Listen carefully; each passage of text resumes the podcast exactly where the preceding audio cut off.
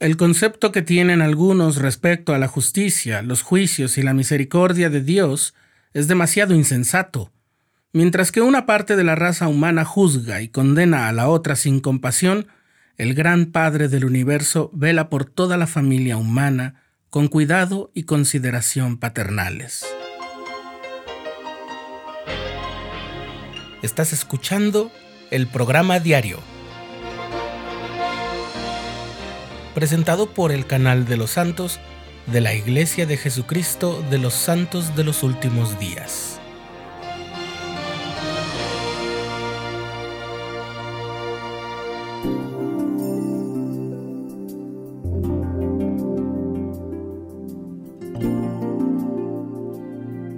Las palabras que acabas de escuchar fueron escritas por el profeta José Smith en una carta editorial publicada por el periódico de la Iglesia Times and Seasons en abril de 1842, y se refiere a lo que nos espera después de la muerte. En ese mismo texto, el profeta dice, ese tema ha evocado toda la sabiduría y el talento del filósofo y del clérigo, y se tiene por opinión generalmente aceptada que el destino del hombre queda irrevocablemente señalado en el momento de morir,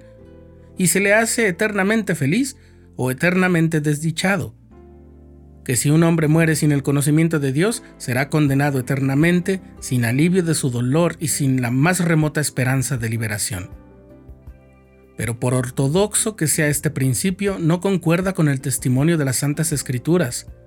porque el Salvador dice que todo pecado y blasfemia será perdonado, con la sola excepción de la blasfemia contra el Espíritu Santo. Además, el mismo profeta contempló una visión del futuro en la que aprendió que quienes han muerto sin el conocimiento de este Evangelio y lo habrían recibido si se les hubiese permitido permanecer, serán herederos del reino celestial de Dios.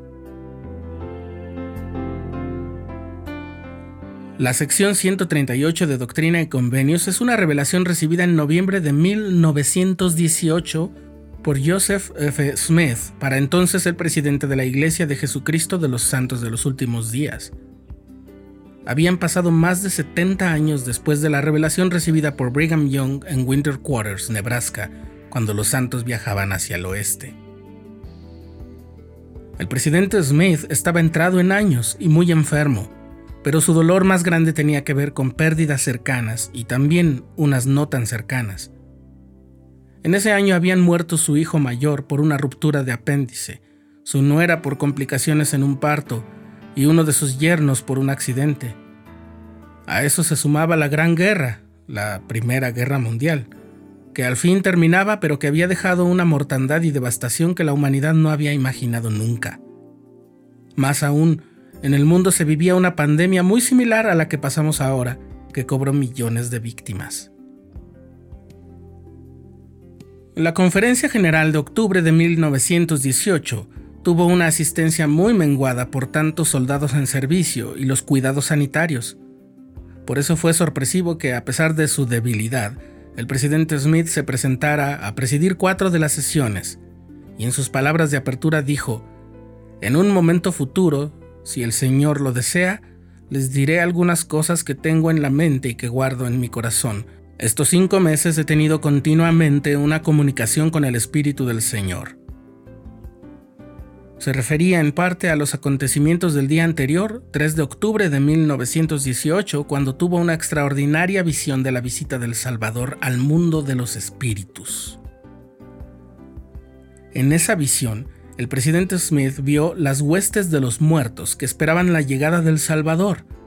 supo que en el breve tiempo que transcurrió entre la crucifixión y su resurrección, el Señor organizó sus fuerzas y nombró mensajeros de entre los espíritus justos, y pasó su tiempo ahí instruyendo y preparando a los fieles espíritus de los profetas que habían testificado de él en la carne,